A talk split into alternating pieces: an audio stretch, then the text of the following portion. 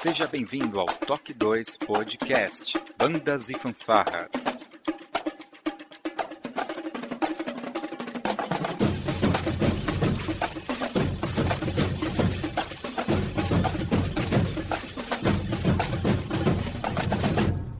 No ritmo da vida, na batida do coração.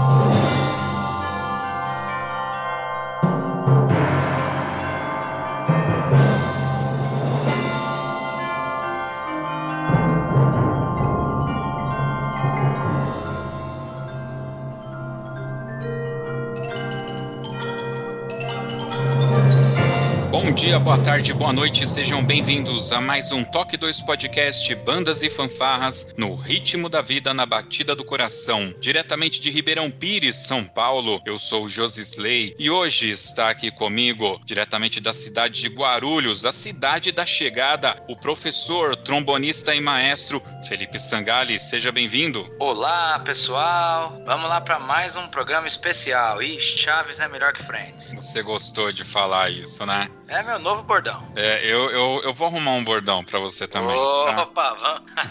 Deixa comigo, deixa comigo. E diretamente da cidade de Ipiranga, no Paraná, Charles Danilo. Seja bem-vindo ao Toque 2. Olá, boa noite. Muito obrigado. Prazer estar aqui com vocês. Olha só, aí ó. tá aqui da região. Sotaque é da região, isso é importante, hein? E tá ele aqui, o chefe, o cara que assina o cheque, diretamente de Ipiranga, Paraná também, Márcio Luz. Seja bem-vindo ao Toque 2. Como diz você, bom dia, boa tarde, boa noite, saudações musicais a todos os músicos de bandas e fanfarras e ao pessoal que curte percussão sinfônica. É isso mesmo. Nós vamos conhecer um pouco mais sobre esses instrumentos de percussão sinfônica, como eles são fabricados e como que a luz musical desenvolve os seus projetos logo depois da nossa vírgula sonora.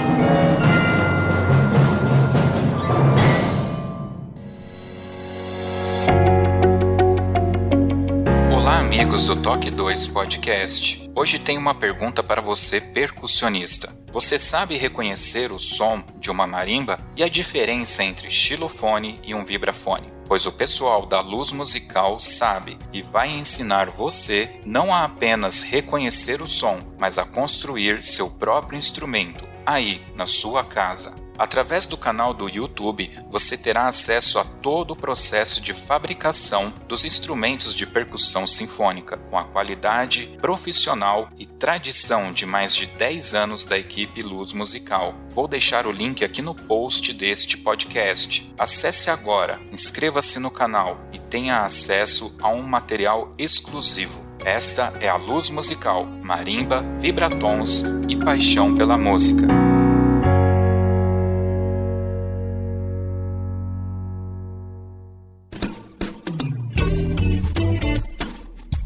Olá, você está ouvindo o podcast do Toque 2 Bandas e Fanfarras, do site toque2.com.br. Para entrar em contato conosco, você pode acessar as nossas redes sociais através do nosso site, ou então pelo e-mail contato@toque2.com.br. E se você gosta do nosso trabalho e deseja nos ajudar a produzir um conteúdo com qualidade cada vez melhor, acesse a nossa plataforma de contribuição pelo site apoia.se toque2 e veja como contribuir. Este podcast tem o apoio cultural do Portal Brasil Sonoro. Clique, ouça e toque. Para ter acesso às partituras, visite o site brasilsonoro.com.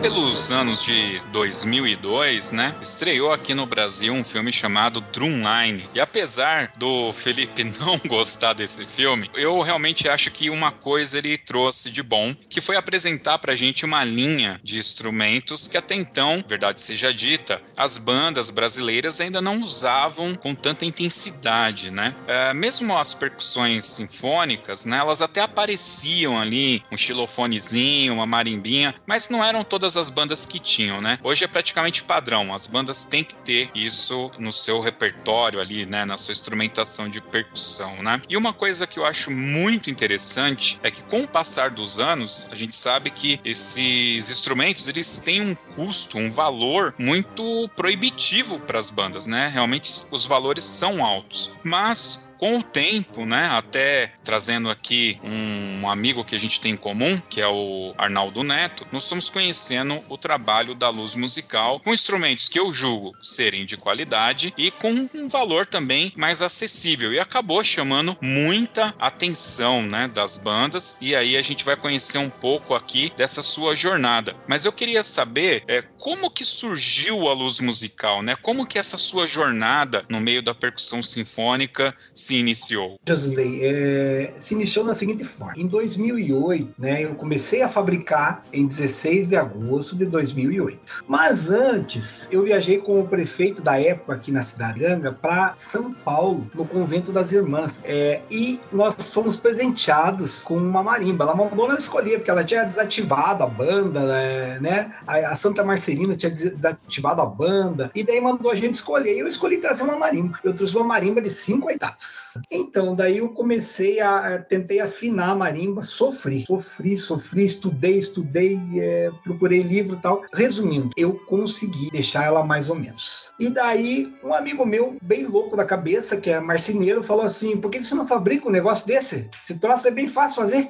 Ele não bem fácil fazer? Ah, vamos fazer então. Fizemos a primeira marimba. E um amigo meu falou: se você fizer, eu compro. Aqui da uma banda, ele, eu me lembro bem desse dia é, 16 de agosto, ele falou para mim: se você fizer essa marimba, eu compro de você. Ele tinha, uma, ele tinha uma banda de percussão só com lira. Eu compro de você. Então tá bom, eu vou fazer. Comecei a construir, peguei daqui, peguei emprestado uma lixadeira do, do marceneiro daqui, peguei, cortei a madeira num lado, cortei no outro, sabe? E daí construí a marimba para ele. Mas não ficou aquelas coisas, né? Mas ele gostou. Para banda dele serviu, né? E daí que ele começou a divulgar. Foi no boca a boca. Eu não divulguei na internet, não divulguei nada. E no boca a boca boca eu consegui vender assim no mês de agosto cinco para as bandas da região aqui. E uma foi melhorando a outra. E daí eu consegui um auxílio do cara da Maletec. Nunca me esqueço disso. Lá da Austrália. O cara me deu umas dicas fundamentais. Depois ele veio ao Brasil, eu conheci ele. E daí que ele começou o meu negócio a aprofundar, porque ele me ensinou as técnicas, né? Porque a afinação dela é bem complexa, não é bem assim. Não é qualquer madeira que dá. E eu consegui fazer é, numa madeira barata, num material barato,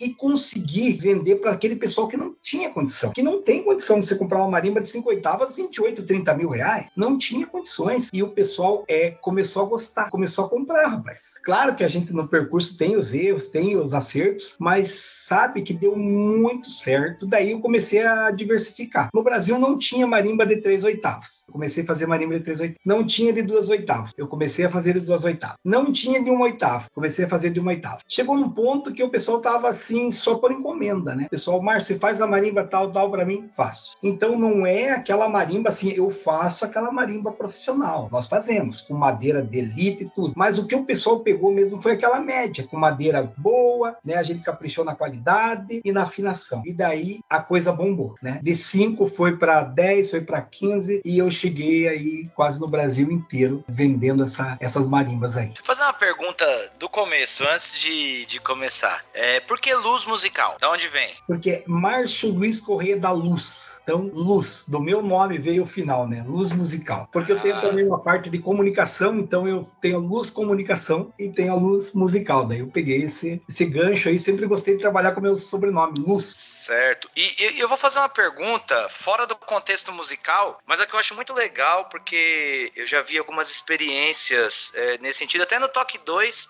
já entrevistamos uma pessoa, Josley, que é nessa linha que é a professora Kátia Bona. É, queria perguntar para você como que foi essa questão de você empreender, né? Você contou mais ou menos como foi a ideia, mas eu queria que você contasse é, quais foram os percalços que você passou nessa questão fora musical. Você falou que você começou a teve essa ideia de fazer essa marimba menor para vender, mas como que foi a parte fora musical? O que que você passou? Essa questão burocrática, como que foram as dificuldades no começo e tal? Eu imagino até assim, Luiz, você só para corroborar com o Felipe, tá? É, o que, que você fazia antes de fazer as marimbas, né? Eu sou maestro aqui na Prefeitura Municipal de Piranga, né? Sou concursado aqui. Eu tocava na banda do Pio 12, também em Ponta Grossa, que é 30 quilômetros da minha cidade aqui. Então eu tocava lá e era maestro aqui da, da fanfarra. Tanto é que esse prefeito foi lá pra gente pegar uns instrumentos, que a gente pegou uns instrumentos de banda para transformar. Levamos no César Som na época no César Som para transformar para fanfarra com pisto. E como o Felipe falou ali, a minha maior dificuldade foi assim, ó, aonde que eu vou achar uma serra? Eu não sabia lidar com uma serra dentro do marcenaria. Não sabia lidar com uma lixa. Tanto é que eu lixei a mão, cortei o dedo, foi assim bem bacana, sabe? E daí eu fui emprestando dos amigos meus aqui, você empresta para me cortar? Pra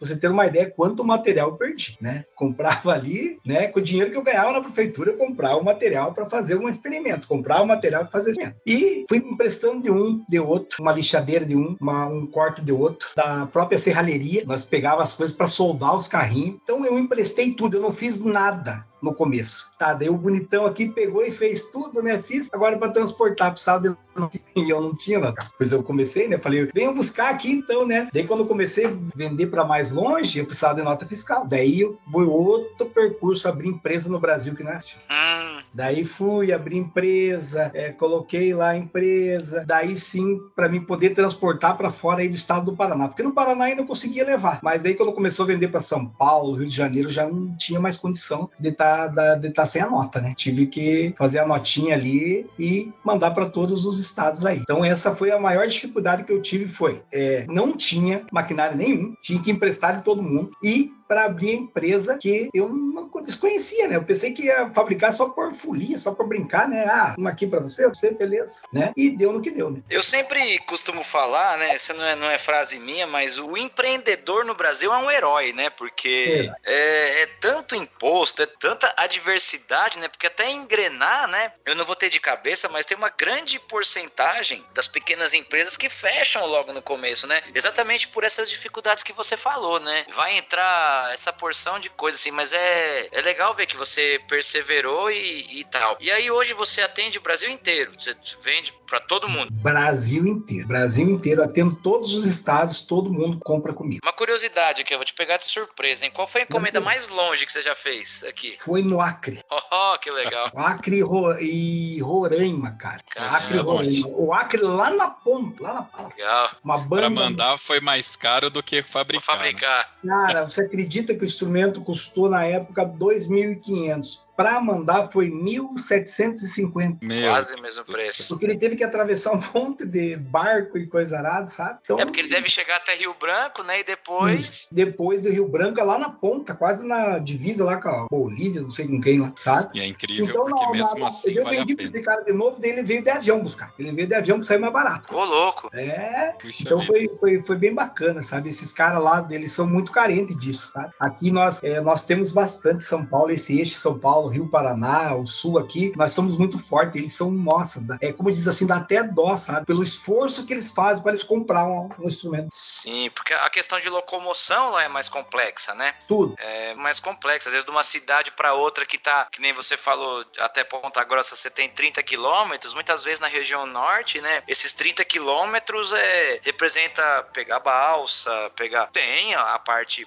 pavimentada tal, né? Cidades grandes, mas tem essa parte mais do interior que é muito mais complexo essa, essa coisa do transporte, né? Exatamente, exatamente. E foi muito, muito legal, sabe? Que eu conheci tanta gente, tanta cultura diferente, tanta, tanta gente empenhada. A diretora, ela tinha uma diretora lá em, é, em Natal, no Nordeste, ela vendia algodão doce toda sexta para pagar a marinha. Oh, que legal. Toda sexta ela depositava para mim, quanto custava a marimbinha? Era R$ 1.200. Ela depositou 10 prestação de 120. Márcio, você não me manda. A hora que eu depositar o último 120 para você, você me manda. É, e é legal que, como essa, nós temos milhares de histórias, né? O pessoal que tá ouvindo aí, quem nunca na sua banda, né? Não pegou latinha, não fez aquela rifa, não. Meu, tanta coisa, né? Que o pessoal de banda faz para poder comprar. E diz uma coisa: que instrumento você fabrica hoje? Olha, nós fabricamos aí, cara, nós temos um catálogo aí com mais de 60 instrumentos. Caramba! 60 tipos de instrumentos, né? Dentre marimba marimbas, xilofone, vibrafone, campanário, glockenspiel.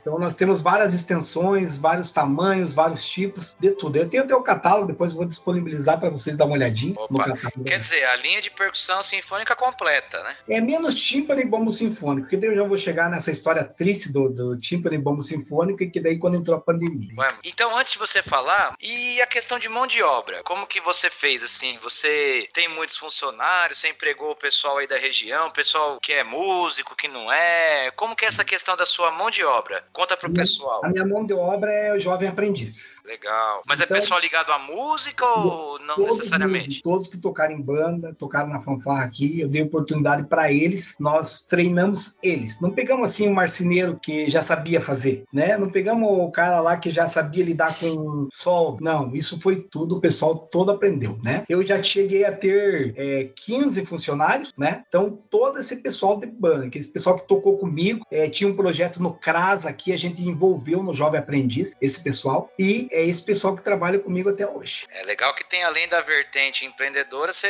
ajuda, né, o pessoal aí Sim. buscar um caminho, né? É bem legal isso aí. Ô, Márcio, eu sou bastante leigo, né, na questão de percussão, e eu sempre me confundo a diferenciação desses instrumentos, né? Quando fala marimba, eu já penso num carrinho grande, né, com aquelas teclas de madeira que vai desde a menor até algumas bem grandes, né? A marimba para mim, eu consigo visualizar isso, né? Quando fala de uma lira, eu penso naquela é, aquele estilingão assim, né, de metal, com as teclas também de metal que o pessoal normalmente põe a ponta assim, apoiado, eu imagino ali mais no abdômen e toca, né? E, essas duas eu consigo ver. Agora quando a gente vai falar de vibrafone, xilofone, né? Clock spill, principalmente o xilofone e o clock spill, é, são dois instrumentos que para mim parecem a mesma coisa, né? Você poderia, se possível, é, diferenciar é, rapidamente a diferença entre esses instrumentos? Então, a marimba, ela é chamada de marimba porque ela tem assim, é, de cinco oitavas, tem cinco larguras de teclas. Uhum. Né? Então, a primeira tecla começa com sete e meio e a última última acaba com 4,5. Então, a diferença dela é isso, que ela vai do grave ao agudo, tá? Então, ela, a diferença da marimba, quando você vê uma marimba, você vai ver assim, quando você olha no carrinho, é a diferença de largura. 7,5, 6,5, é 5,5, coisa, e a última largura 4,5. Essa seria a marimba, né? O xilofone é um instrumento agudo. Ele só tem uma largura, que é a 4,5. Então a minha marimba vai ser 2 a C7, por exemplo. E o xilofone, ele vai até C8. Então eu alcanço aquela, é aquela que a marimbona lá acabou, eu consigo alcançar o xilofone. Então ele é um instrumento totalmente agudo, né? O xilofone. Então essa é a diferença do xilofone, ele é uma largura só e agudo, tá? O vibrafone, o vibrafone também. O vibrafone, ele tem, você pode fazer de duas e três larguras também. As teclas são de alumínio, tá? Só que não é qualquer alumínio. É um alumínio temperado que você tem que mandar fazer. Você tem que mandar lá queimar tudo. Você encomenda esse alumínio, tá? Não é qualquer alumínio que você compra aí para pôr em porta, coisa já não vai dar certo para você fazer. E o Glockenspiel, o Glockenspiel a gente faz com teclas de aço. O Glockenspiel verdadeiro mesmo, ele tem o Glockenspiel com que eles chamam de alumínio, mas o verdadeiro mesmo é com teclas teclas de aço, pesada, assim, sai aquele som brilhante. Mas contextualizar aí pro pessoal, quando ele fala de C2, C3, né, tem gente que pode ter ficado com essa pergunta, ele tá falando da tessitura do instrumento, tá? Quanto Isso. menor o número, mais grave é a nota que ele toca. Isso, é de Dó 2 ao Dó 7 a marimba de 5 oitavos. Isso é baseado no piano. Isso, exatamente. Então, o pessoal se contextualizar aí. Exatamente. Antes da gente prosseguir aqui, eu não queria que o Charles ficasse só ele tá ouvindo, falando demais, né? mano? Tá é, falando demais, tem vergonha, mas ele tá é,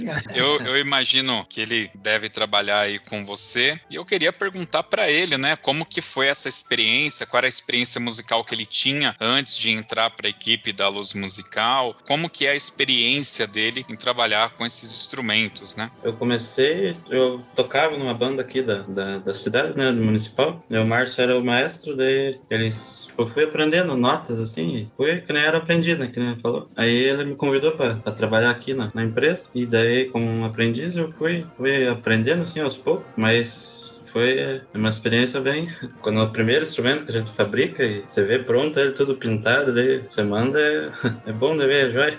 É meio como se fosse um filho, não é? É, é você, às vezes dá até dó até de mandar. Você quer ficar pra você. É, o Charlie aqui, quando entrou, ele tinha medo de, de bater um prego, pra você ter uma ideia. Ele tinha medo, assim, de bater um prego, ele se, batia o pé dele e saía. E hoje ele é o cara que lida desde colocar a rodinha até o embalar o instrumento.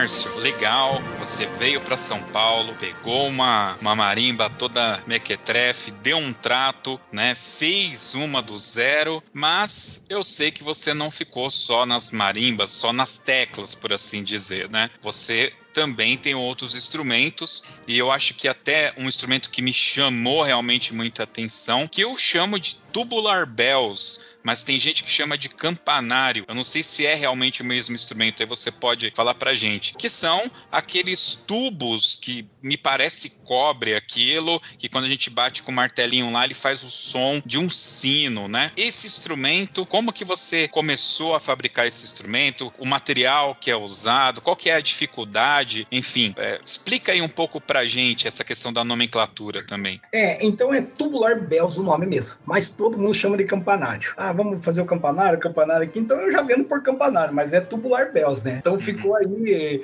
esse nome paliativo e nem é o campanário, na verdade, é aquele pequenininho que, você, que a gente usa lá. É o pequenininho que, que a gente usa, mas não, não tem nada a ver, é tubular bells. Daí para fabricar isso, rapaz do céu, caríssimo tubo de latão, caríssimo. É latão, então. Só o tubo de latão para fazer ele dava 5 mil. Meu Deus. Só o tubo de latão. Eu falei, como é que eu vou fazer isso aí? Eu pensei, pensei, mas se o Glockenspiel é feito de, de liga de, de aço, por que, que o campanário não pode ser feito de aço? O que aconteceu? Fui procurar tubo de aço. E no ADV que eu achei o tubo de aço, Bacana. ó, de 5 mil reais Sabe por quanto que na época eu consegui fazer o campanário quando eu fiz o primeiro? Hum. 300 reais o jogo de tubo. Nossa, que diferença. E, cara, vou te dizer uma coisa: o som do aço, cara, ele reverbera, fica legal. Eu até te mandei um vídeo aí, Sim. Sabe? Ele, ele, ele fica uma reverberação muito forte, muito consistente, cara. E que resolveu o problema das bandas que não podiam comprar um campanário. O campanário é lubricado, cara. 10, 12 mil.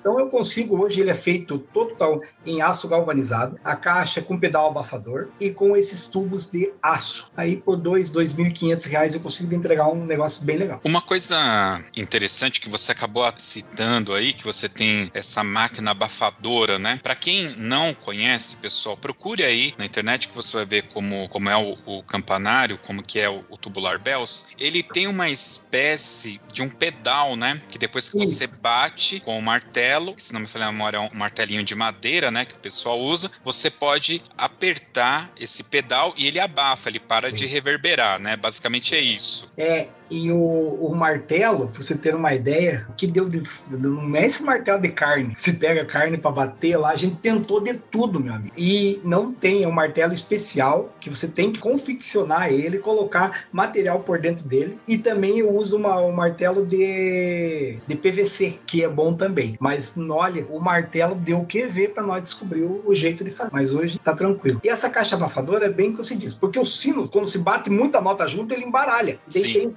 pedal que você aperta, ele abafa os tubos. Ele tira essa reverberação. Eu já vi, eu já vi instrumentos em- eh, com sistema invertido também, né? Sim. Dudu? Que tem o que o pedal abafa e eu já vi Isso. também o que o pedal é igual de, De vibrafone vibrafone. ou de piano, Isso. né? Que o pedal sustenta, né? Tem essas duas formas, né? Tem essas duas formas. Aí o vibrafone é um desses, né? Que o vibrafone você aperta, ele abafa as teclas. Você solta, ele solta. É, é exatamente por isso que eu tava perguntando desses acessórios, eu ia chegar no vibrafone, que eu tava pesquisando e eu vi alguém num anúncio falando motor 110. Aí eu falei, Isso. calma aí, o motor é elétrico? É, isso tem mesmo? Vibrafone de motor. Nisso, o vibrafone de motor, é onde que ele gira para dar aquele som uh, uh, batuco, né? ele gosta usado bastante no jazz, sabe? Então é, ele tem umas pequenas é, rodinhas dentro do, dos tubos e com um motorzinho que gira essas rodinhas, com três velocidades. Conforme você quer o efeito, ele tem a velocidade 1, a velocidade 2. Guardadas as proporções, é como se fosse uma distorção, vamos dizer Isso, assim. Exatamente. Guardadas as proporções. Mas é um motor elétrico mesmo, você liga na Elétrico, tomada.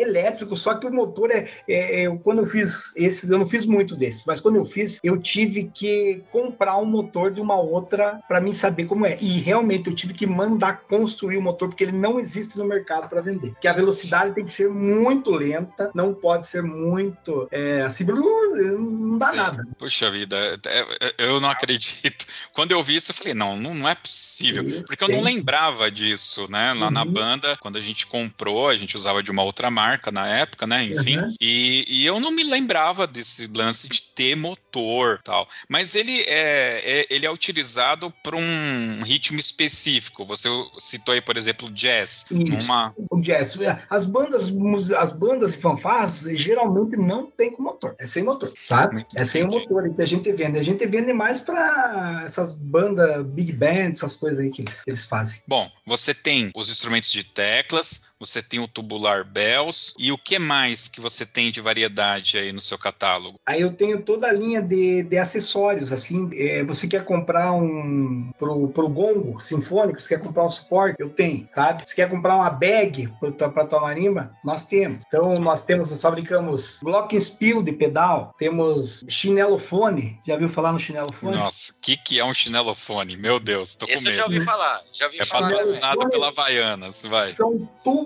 de PVC que dão a nota, né? Só que você toca com chinelo. Literalmente com chinelo. Literalmente com chinelo. Claro que não, é, o pessoal, quando inventou isso, tocava com chinelo. Mas a gente inventou, claro, uma baquetinha especial para isso, mas se tocar com chinelo, faz um som também maravilhoso. E você faz ele como, se for um C2, que nem uma marimba C2 e C7, você consegue fazer um C2 e C7. É muito legal. Deus do céu. Você já viu isso, Felipe? Um chinelofone? Eu já vi, já vi sim. Não ao Né? vivo, né? Não ao vivo, mas eu já vi em gravações, eu já vi sim. É, é bem legal, né? É que nem aquele. Blue Man lá, que do, daquele lá da, da propaganda, lá o Blue Man que toca aqueles. Então, Cara, é- eu, eu queria falar também, isso é por experiência própria, viu? É, eu trabalho na cidade de Mogi das Cruzes e lá já tem um instrumental e tal, bacana, né? E aí o pessoal foi comprar outro alguns anos atrás. E eu queria saber como que você manda os instrumentos, porque a gente foi ver o, a caixa, né? O pessoal chama case, né? Eu Aham. gosto sempre de usar termos em português, né? Eu sou contra Eu ficar inventando contra. termo em inglês para palavra que existe em português, né? Então, a, a, a caixa que transporta o instrumento era mais caro que o instrumento. é um estojo, né? É o estojo. Dos É. tímpanos, né? Por exemplo. O- Era mais tímpanos- caro que o tímpano. Exatamente, porque realmente é muito caro as ferragens para você fazer um case, um estojo. É muito caro, é muito caro, não vale a pena, sabe? Eu fiz para um cara que quis uma marimba aí, gente do céu, a marimba custou 5 case e custou 4,5. Meu Deus. Mas ele queria o case, tá bom? A gente faz, mas o valor é esse. É, mas é, eu entendo, porque muitas vezes, né? Principalmente se for banda, assim, a gente vê muito por aí, e eu falo porque eu passo na pele, né? Uhum. E as bandas que eu participo não estão fora dessa eh, afirmação que eu vou fazer. Mas o pessoal muitas vezes não tem cuidado para transportar o instrumento. Não, E não tem. o, o instrumento com esse investimento, né? Aí o cara vai lá e joga num ônibus, num caminhão. E, meu, você vê cada coisa. Se eu já choro de ver, imagina quem fabrica. Não, é, é terrível. Eu, eu falo assim, mas eu quando vou transportar, eu já mando uma caixa mais ou menos assim, sabe? Para que a pessoa possa utilizar ela para quando for viajar, para de madeirita, e tudo bonitinho, mas eu coloco umas travinhas, negócios para ajudar já, que a gente sabe que é, isso aí é muito sensível, cara. Estraga mesmo. Ah, legal. Então, é, você, se a pessoa quiser o case, você manda o case, mas aí tem um custo. Tem. Mas se não, você manda um- uma caixa ali de madeirite para transporte. Uma caixa de transporte e ele pode utilizar essa caixa como ele para guardar o instrumento. Muito bem. Márcio, quando a gente fala de percussão sinfônica no Brasil, fabricante, eu conheço umas duas marcas além de você. Pode ser que existam outros, tá? É, eu não, mas eu não fui impactado por essas outras marcas, tá? Eu conheço então três, duas mais você. E aí eu tô lá no Acre e comprei o seu instrumento. Quebrou uma tecla, cara. E agora? Eu sento e choro, é, vai um molde para eu esculpir uma árvore lá e conseguir fazer uma tecla para colocar. O que, que acontece normalmente com, com o pessoal que tem problemas e precisa de peça de reposição? Ah, cara, isso acontece sempre. E comigo não foi diferente. No começo, o que acontecia? Lá do. E veio lá do Acre. Ele tinha que mandar por correio as teclas para mim fazer o molde tudo certinho. Hoje a gente já tem um gabarito. Quando precisa, a gente nem manda ele trazer. Então a gente já manda. Mas ele mandava de volta, a gente fazia a tecla e reenviava de volta, né? Uhum. Então é, não é fácil, porque sempre acontece e vai continuar acontecendo. Né? Mas, aí, mas quiser... o correio transporta isso aí tranquilamente. Eu não, não transporto com correio mais, porque Entendi. só chega material quebrado meu pelo correio. Entendi sabe? Quebrado, porque essas coisas, então eu prefiro ou transportar pela transportadora, que me dá uma segurança boa, ou por avião. Eu já falo pro cliente, ó, não, não adianta, não me manda, mandar por correio para mandar, mas vou voltar, não volto. Mas hoje, pelo que você está explicando aqui, e, eu, e é o que eu estou entendendo, é, existiu no momento lá atrás a necessidade do cliente mandar o instrumento inteiro para você. Hoje não. não. Hoje você manda a tecla, manda a, a peça e eventualmente dá alguma assistência para ele ele encaixar lá como que encaixa e tal, e ele faz sem problema nenhum, é bastante simples a manutenção localmente, né? Só faz essa reposição de teclas ou de peças, no caso. Toda peça, tudo, tudo que ele precisar, ó, Márcio, estragou o carrinho. A gente tem o gabarito do carrinho, a gente manda, vai encaixar exatamente aquilo que ele pediu para mim. Toda, a marimba completa. Todo instrumento que nós mandamos hoje, nós temos uma peça de reposição assim, ó. Márcio, eu preciso do pino do lado esquerdo, que puxa a cordinha. Vai o pino do lado esquerdo, puxa a cordinha. Então hoje eu não preciso mais que ele me mande nada. Eu só Muito mando bem. a peça para ele. E a questão da afinação, Márcio? É, eu penso até assim, ó, uma lira, por exemplo,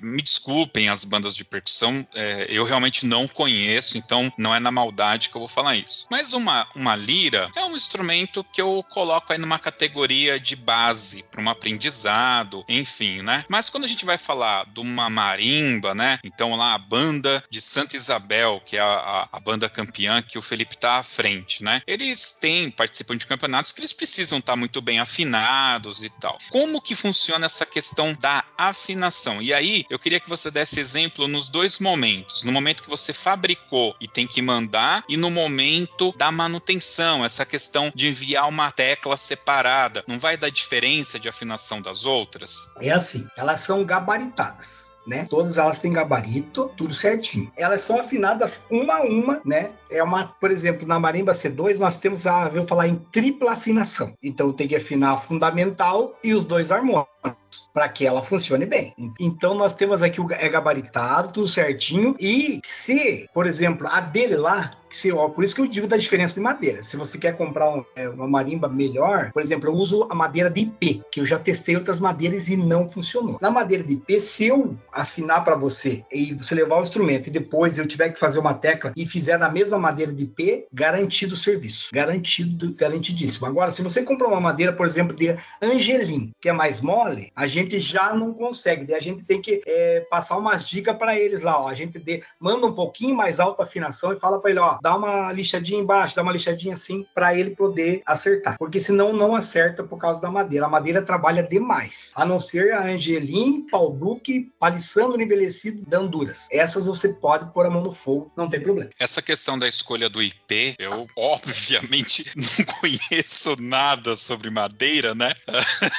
é até engraçado perguntar isso, meu. É, o IP, qual que é o lance? Ele é uma madeira mais dura, que pega menos umidade, e, e com isso ele mantém a, a, textura, mantém o peso, enfim, ele não, não, não tem volatilidade, seria isso? É uma madeira assim que ela é, é depois de cortada, você tem um tempo de estabilização. E ela é uma madeira dura e pesada. Hum. Sabe? Dura e pesada. Ela, para você afinar ali, para arrancar ela, tem que ter uma, uma lixa boa, um material bom. Então, ela é uma madeira dura. Você fez aquele negócio nela, ela não, não, não mexe mais. Não, não cai nem um grãozinho mais. De... Ela não deforma não deforma, ela não se mexe, sabe? Então é isso aí. Já a Angelim já é diferente. Ela, você afina ela, ela já cai um grãozinho ali, cai um grãozinho aqui. Então a gente fala pro cliente: você quer esse ou quer esse? E quando tem que afinar, o Charles tá, tá bala na afinação, né, Charles? Bala na afinação, bala na afinação. Ele põe lá, entra, na, entra na salinha lá e come poeira o dia inteiro. Mas afina. Muito é bem. E a questão do tubular bells, que aí é, a gente está falando de aço, né? É, como que é? é? É, é uma medida, cada tubo ela, ele tem um tamanho para dar aquela nota específica? Como que funciona? Isso, exatamente. Cada tubo tem o seu tamanho, né? E a furação exata e a tampinha que vai em cima tem que ser exato também. A gente demorou para pegar bem o, o, estilo dele, mas depois você pegou, daí você tem aquela. Aquilo lá é, é seguro. Você afinou, cortou, é aquilo lá. Não tem que ficar regulando nada. Ah, tá. É, é, ia ser a minha próxima pergunta. Se essa tampinha em cima, ela tem algum tipo de rosca que você abre ou fecha para afinar o tubo? Não, não. Ela é uma tampinha, ela entra forçada. Tá? Entra forçada. Ela entra forçada assim, e ela já tem o padrão, ele corta e já com ela tem que dar aquela dimensão e fica a nota perfeita.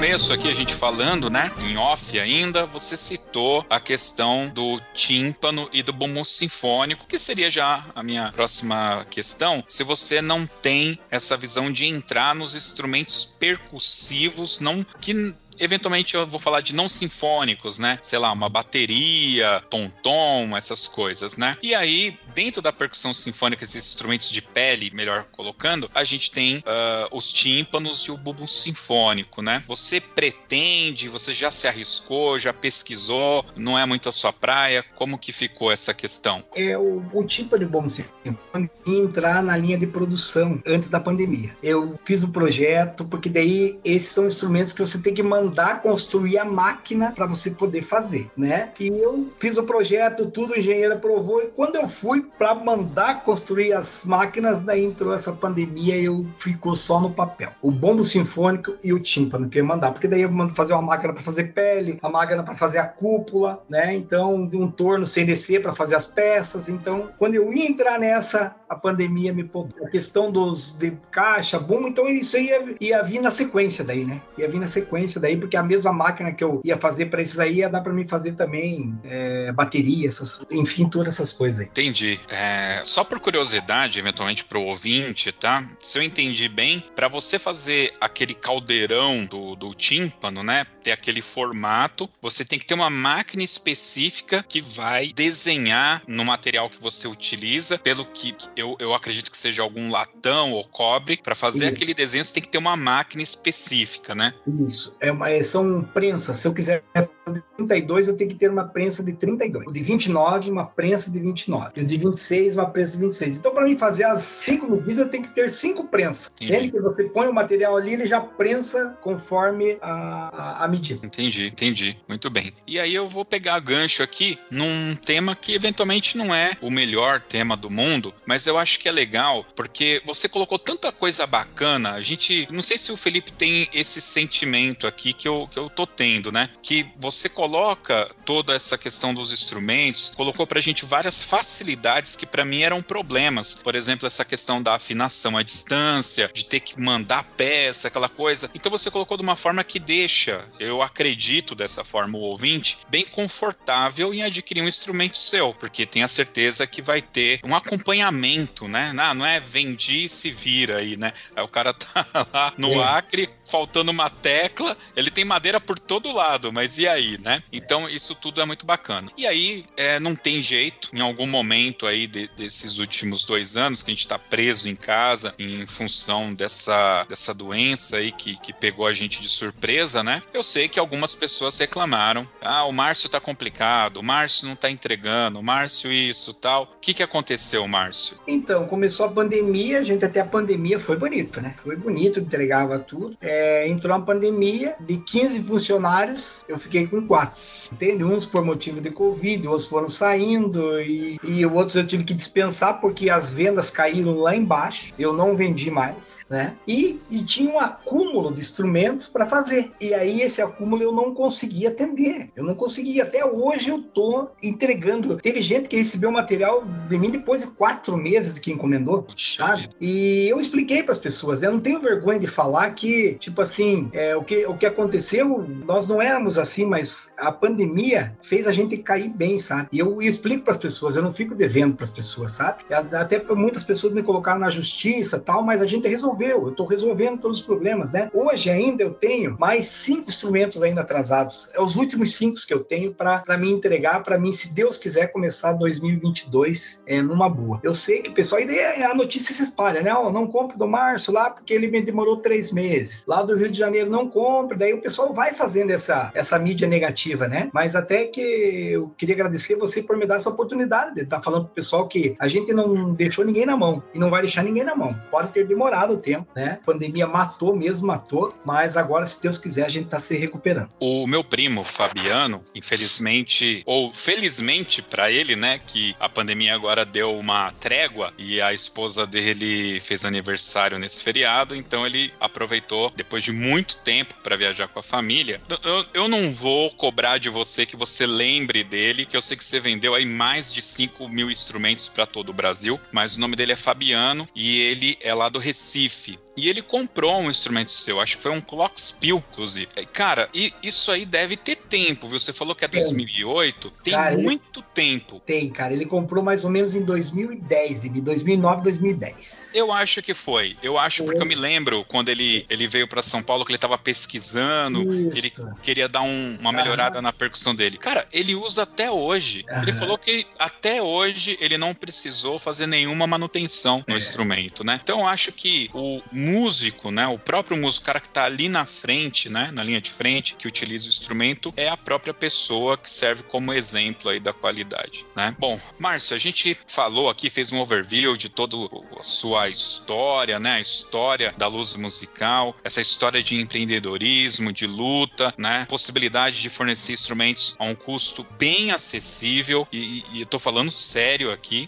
mas é, eu queria deixar aqui um espaço agora aqui no final final, para você fazer uso do tempo como você quiser, fazer algum agradecimento, falar de alguma coisa aí que a gente acabou deixando passar, algum, alguma coisa aí que a gente não lembrou de falar. Enfim, o espaço é todo seu, por favor, fica à vontade. Primeiro eu queria agradecer vocês aí por esse espaço, né? Porque é um programa bem ouvido. A gente sabe, né? Eu faço parte do meio de bandas e fanfarras, então eu sei disso. Quero agradecer meu amigo Arnaldo, que através dele eu cheguei até você, que eu pedi para ele ajuda. Ele é um dos caras que eu quero agradecer porque ele foi um dos caras que aguentou a barra para mim em São Paulo quando eu tava atrasado os instrumentos. Ele fala, ele, pessoal, pessoal, calma, o cara é sério, vai dar tudo certo. Então, quero deixar o meu agradecimento para um irmãozão, cara. O Arnaldo aí foi um irmãozão para mim. Eu quero deixar esse agradecimento para ele, né? E para todo esse pessoal de banda e fanfarra que, tipo assim, que acredita que a gente pode se transformar através da música, né? Porque hoje você vê na, nas cidades tanta coisa com droga, celular, sabe? Eu não sei se vocês, com certeza vezes enfrento isso de achar músico para as bandas e fanfarra, a gente não acha mais essas crianças que querem participar, né? E eu acho tão importante, né? Esse projeto meu, eu tenho um projeto de musicalização infantil, que eu tenho os instrumentos também, eu esqueci de falar. Eu tenho os instrumentos de musicalização infantil. Não é a linha Orff, mas é uma linha pequena também que faz uma grande diferença, né? Essa aí eu vou estar reforçando para o ano que vem para essa musicalização infantil, que eu acho que agora a gente tem que começar mais cedo isso, porque a criança já a partir dos 5 5, 6 anos já começa a mexer no celular, já, já começa a esquecer outras coisas. Então a musicalização infantil é de grande importância, grande importância mesmo. Se a gente começar, quanto mais cedo a gente começar, a gente vai conseguir salvar uma criança aí dos tempos que tá, que estão vivendo aí. Com certeza. Eu estava assistindo um vídeo ali do seu canal, aula 1, um xilofone. Eu acho que é um xilofone, era de madeira. É, é xilofone né? infantil. Uhum. Isso, aqui, então, era exatamente isso que eu ia te perguntar. Aquele é uma linha infantil, né? Que você está é ensinando a fazer. É uma linha infantil. Mas é uma linha infantil, mas é uma linha afinada, sabe? Porque às vezes você compra um instrumentinho, ele não é afinado, ele não tem é. nota nenhuma para criança. Mas é uma linha afinada. Até eu quero agradecer pelo canal aí. Você, a partir do momento que você começou a divulgar o canal, tchum, começou a subir, né? Agora a gente vai colocar material pra caramba dentro dele, né? Já tá tudo quase pronto os vídeos. A gente vai colocar essa, esse negócio de fabricação de instrumentos. A gente vai ensinar o pessoal a fazer a manutenção, a, a fabricar esses instrumentos menores. Claro que os grandes não têm condição de, de fazer, por causa que você tem que ter uma estrutura muito grande, mas os pequenos a gente vai estar tá ajudando o pessoal a fazer. Bom, pessoal, aqui vai ficar o meu convite para você acessar lá no YouTube o canal da Luz Musical. Vai ter link aqui no post. Se você é ouvinte, né, participa da confraria, certamente você já recebeu aí no seu e-mail ou no seu celular o link que eu já mandei para vocês. Se você não quer entrar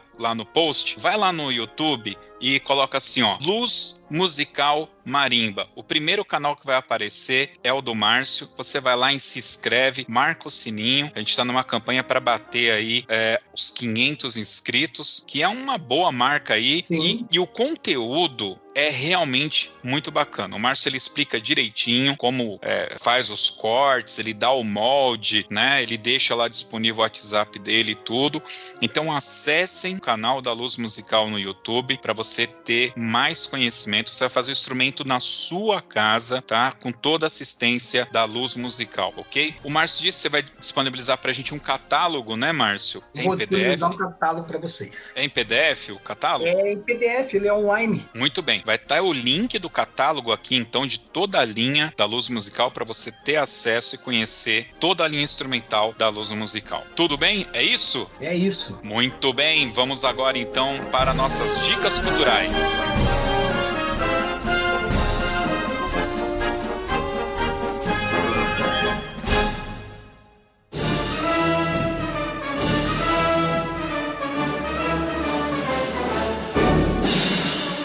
dica cultural é aquele momento que os participantes vão dar uma dica de uma série, de um filme, de um livro, de um sabor de pizza ou até de um canal de YouTube, por que não? E eu vou começar pelo patrono aqui desse dessa sessão do Toque 2, que é o Felipe Sangali. Vamos lá, tô preparado. Hoje, no, no dia que a gente tá gravando, faleceu um grande pianista, que é um dos que eu mais gosto, Nelson Freire, né? Então hoje minha dica cultural vem em homenagem a ele. Vou indicar duas interpretações dele que eu gosto muito. É, a primeira é o Noturno número 2 de Chopin e o Concerto de Tchaikovsky para piano, que eu sou um entusiasta entusiasta, gosto muito, é, eu ouço sempre, então fica essas duas dicas aí. Noturno em Mi bemol número 2 de Chopin e concerto para piano e orquestra de Tchaikovsky com Nelson Freire. Lembrando que o link de todas as dicas culturais estarão aqui no post desse podcast. Eu tenho feito questão de colocar os links lá, eu sei que eu fiquei devendo alguns, mas os últimos podcasts estão lá, vocês podem acessar. Bom, vamos lá, o Márcio, você tem uma dica cultural pra gente? Eu tenho, cara, eu tenho uma dica cultural cultural aqui na nossa cidade tem o Carneiro no Salfino. Nós acabamos de lançar o livro de comidas culturais aqui da região aqui. O Carneiro no Salfino, uma delícia, cara. Você não pode perder aqui, ó. Só entrar no piranga.pr.gov.br você vai curtir essa maravilha como fazer. Boa! Carneiro no Salfino. Carneiro do Salfino. Cara, comida é sempre bom. Caraca. Mas é fantástico, viu? É fantástico. Ah, imagino. Já fiquei com vontade. Poxa, fiquei também, cara. É que churrasco é outra é. coisa, né? É outro é. nível de comida, né? Nossa, é fantástico. Esse carneiro salfino, olha, fantástico.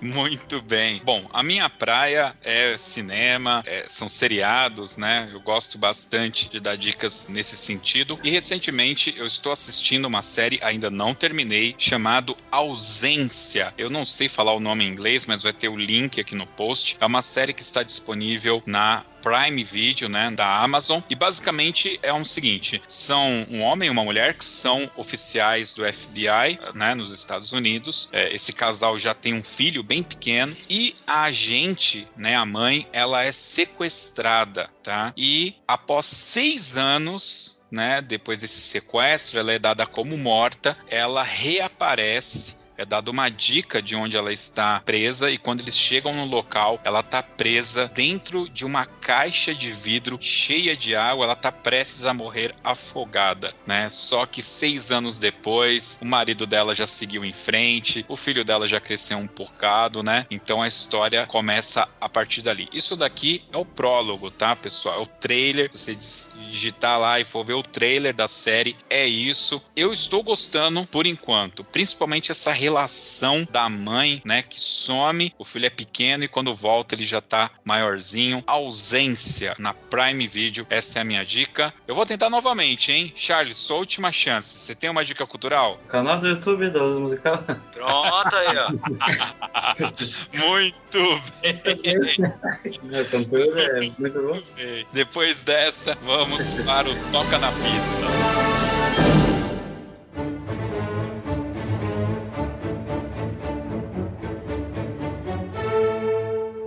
Muito bem, pessoal. Toca na pista é aquele momento em que o nosso convidado escolhe uma música pra gente escutar no final. Felipe Mas não Mas- pode ser qualquer música. tem que ser a música do coração. Ser aquela. Por isso que a Aquela. gente nem avisa o cara, né? O caboclo é pego de surpresa. Exatamente, Márcio. Então fala aí pra gente uma música, aquela música do coração, aquela que, que faz o olho suar, sabe? Não precisa ser de banda, pode ser a, a que vier no, no seu coração aí. Meu coração é, é 1812 Tchaikovsky. Pronto, aí, ó. Mas aí, peraí, peraí. Hã? Agora você vai falar pra gente por que você escolheu essa música. Porque na época que eu toquei no Pio 12, nós tocamos essa música em 1992 na Avenida São João com Ipiranga, no Campeonato Nacional, e nós levamos um sino de verdade da igreja. Nós tiramos esse sino da igreja, dois sinão e levamos para a avenida e tocamos com martelo de verdade. E aquela levantamos a Avenida São João lá com Ipiranga, o pessoal ficou louco, cara, quando entrou na parte final ali, o pessoal ficou louco e eu nunca mais esqueci. Ó, tá explicado. É, até eu arrepio. Cara, você falou tudo. 1812 mais Pio 12 igual semi-perfeição. Então é fantástico mesmo, cara. Não levaram o canhão, não, né?